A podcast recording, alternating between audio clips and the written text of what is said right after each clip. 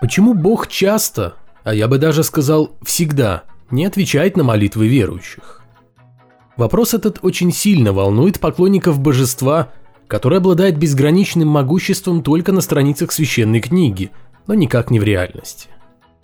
И объяснение того, почему Бог никак не реагирует на призывы своих адептов, в общем-то очень простое. Только верующих такая простота не устраивает, ибо в этом случае им придется верить во что-то или в кого-то другого. И поэтому они не сдаются. На днях митрополит Украинской Православной Церкви Лука попытался в очередной раз объяснить своей пастве причину откровенно раздражающего молчания Господа. Как заявил служитель культа, все дело в том, что у людей недостаточно веры. Во всяком случае, ее не столько, сколько было у библейских апостолов, якобы совершавших чудеса. Бог остался таким же, каким и был. Его отношение к нам тоже не поменялось. Поменялся сам человек, уверен митрополит. По его словам, беда людей в том, что они гонятся за земным, хотя должны стремиться к небесному. Вот поэтому Бог и обижается на свои творения и нем к их просьбам и мольбам, а не потому, что его нет. Это 360-й выпуск атеистического дайджеста, еженедельного подкаста о том, что вера – дело сугубо личное, но никак не государственное, а вот атеизм – норма жизни –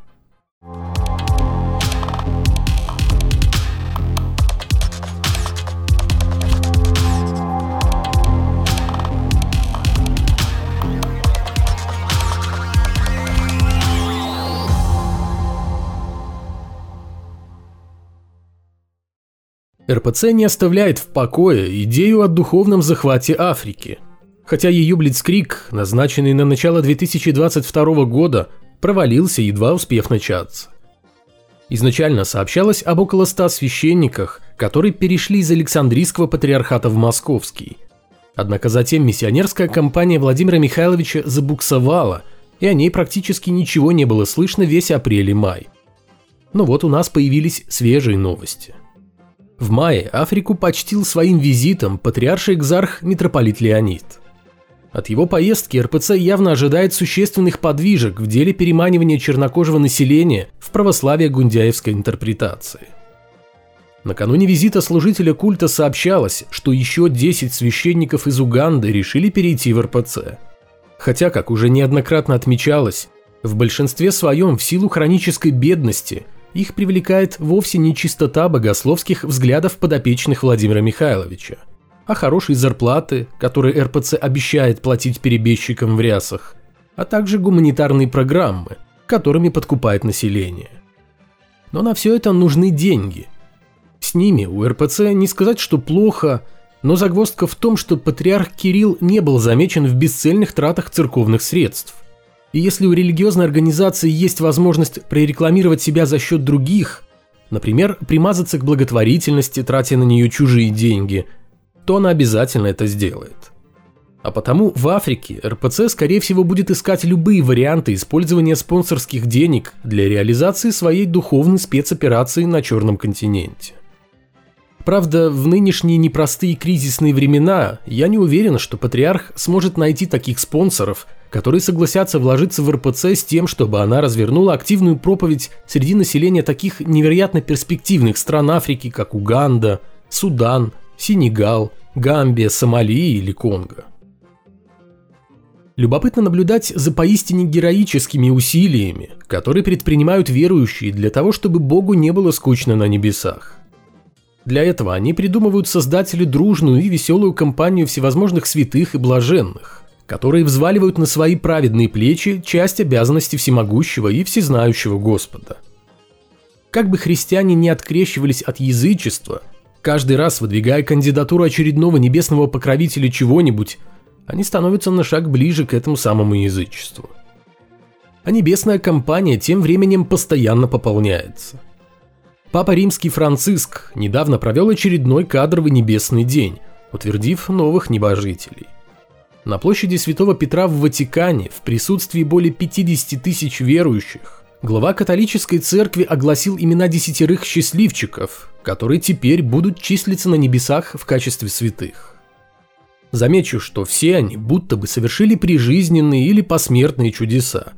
Обязательное требование для любого праведника, который претендует на то, чтобы считаться святым. Среди свежеиспеченных приближенных к Божьему телу оказались четыре монахини, пятеро священников и один простой верующий из Индии – Нилаканта Пилаи, или же просто Девасахаям, то есть Лазарь. Последний отличился тем, что в возрасте 32 лет, будучи членом богатой и уважаемой семьи, перешел из индуизма в католичество, за что был подвергнут пыткам и в конце концов расстрелян в 1752 году. Комментируя канонизацию отважного индуса, священник Харис Пакам не стал скрывать того, что новый небесный статус Двесахаяма положительно скажется на бизнесе католической церкви в Индии. Служитель культа заявил, что признание Лазаря святым принесет в Индию, цитата, «свежий ветер веры и вызовет великое пробуждение и великий рост. Эта весть станет источником великой силы для церкви в этой стране». Конец цитаты. Что ж, стоит похвалить Пакаму за честность, пусть по мнению религиозной организации, наверное, и чересчур откровенную. Хотя какой смысл в 21 веке скрывать, что церковь всегда стремилась и будет стремиться к расширению своей религиозной франшизы везде, где это можно, и всеми доступными способами. У католиков и православных принято не только назначать себе святых, но и делать из них покровителей, то есть небесных персонажей, которые ответственны за то или иное земное направление. Будь то медицина или, скажем, виноделие или даже интернет. Логика здесь проста. Если существуют божьи помощники, то сидеть без дела им не положено. Пусть курируют определенную сферу. Ибо Господь хоть и всемогущий, но ему никак нельзя отвлекаться от важнейших задач. Таких как, например, э, детальное фиксирование всех прижизненных смертных грехов бабы Нюры – проживающий в 35-й квартире по улице Ленина 69 в Урюпинске. Сейчас Франциско настойчиво терроризирует, в хорошем смысле этого слова, верующая общественность, требующая от наместника Бога на земле определиться с покровителем журналистики. На роль такового даже предлагают конкретного персонажа. Как раз только что получившего звание святого голландского священника Титуса Брансма, погибшего в 1942 году в концлагере Дахау. При жизни Брансма преподавал в католическом университете и был духовником Ассоциации католических журналистов. Авторы письма Папе Римскому, в котором они просят Франциска рассмотреть кандидатуру Брансмы, надеются, что голландский священник поможет нынешним журналистам, в том числе и в борьбе с фейковыми новостями. Но тут имеется одна серьезная проблема. У католиков уже есть покровитель журналистов – Таковым в 1923 году папой Пием XI был объявлен Франциск Сальский, епископ Женевский, живший в XVI-XVII веках. Но католическая общественность уверена, что Франциск хоть и является хорошим святым, но на роль опекуна журналистов мало пригоден, ибо не имеет никакого отношения к этой профессии, в отличие от Титуса Брансма. Все это, конечно, хорошо – Здорово, духовно, многообещающе.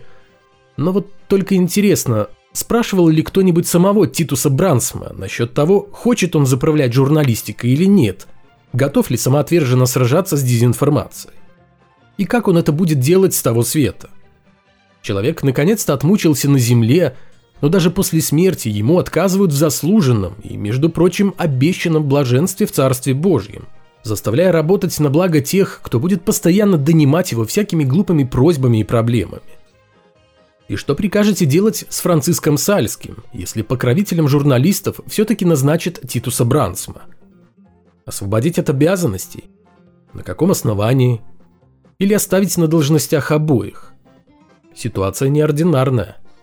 А если все-таки увольнять, то вместе с этим придется признать и то, что непогрешимый папа Пи XI ошибся – когда утвердил кандидатуру плохо подходящего на должность покровителя журналистов святого. Нехорошо как-то получается. Не по-христиански и немножко богохульно. Да и перед людьми неудобно. Хоть и умершими, и святыми, все равно. А у меня для вас новость, можно сказать, с большой буквы.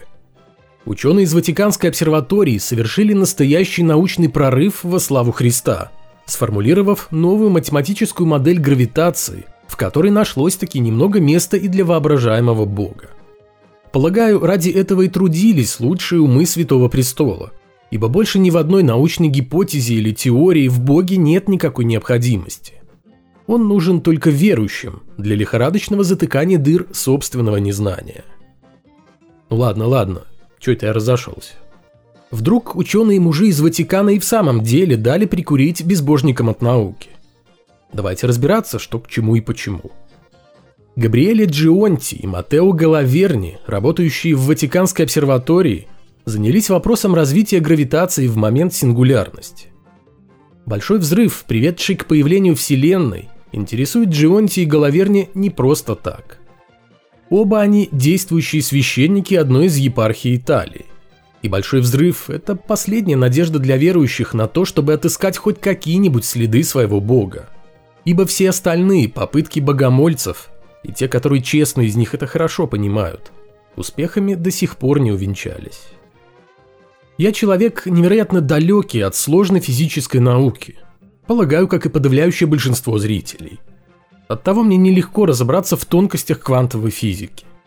Даже длинные путанные объяснения авторов математической модели, которые они дали католическому информационному агентству, не внесли ясность. В общем и целом, католические священники попытались с помощью новейших математических методов сформулировать возможное развитие гравитации в момент Большого Взрыва. Каким же выводом пришли служители культа? Вполне ожидаемым для тех, кто взялся за решение сугубо научной проблемы с Христом в сердце. По словам авторов исследования, их математические вычисления в перспективе позволят другим ученым лучше понять принципы существования Вселенной и то, как именно ее создавал Бог. Ученые в рясах уверены, что сумели доказать, что наша Вселенная создана математически упорядоченной и удивительно гармоничной но вместе с тем оговариваются, что то, что они называют гармоничностью этого мира, это не прямое доказательство реальности Бога, а эстетическое рассуждение человеческого разума в том смысле, что математическая красота и разумность нашей Вселенной воспламеняет верующих любовью к Богу. Работа двух священников была опубликована по всем правилам научного сообщества. И давать ей какие-либо научные комментарии могут и должны только специалисты. Они-то и определят, сейчас или в будущем, действительно ли выкладки двух священников способны совершить революцию в физике, как об этом грезят сами исследователи. Но, честно говоря, сенсационные выводы Джионти и Головерни срывают весь научный верхний слой с их исследования, обнажая и представляя широкой публике то, что совершенно не соотносится с реальностью, поскольку и отталкивается, и опирается на религию, как изначальный по своему определению в корне неверный взгляд на окружающую нас реальность.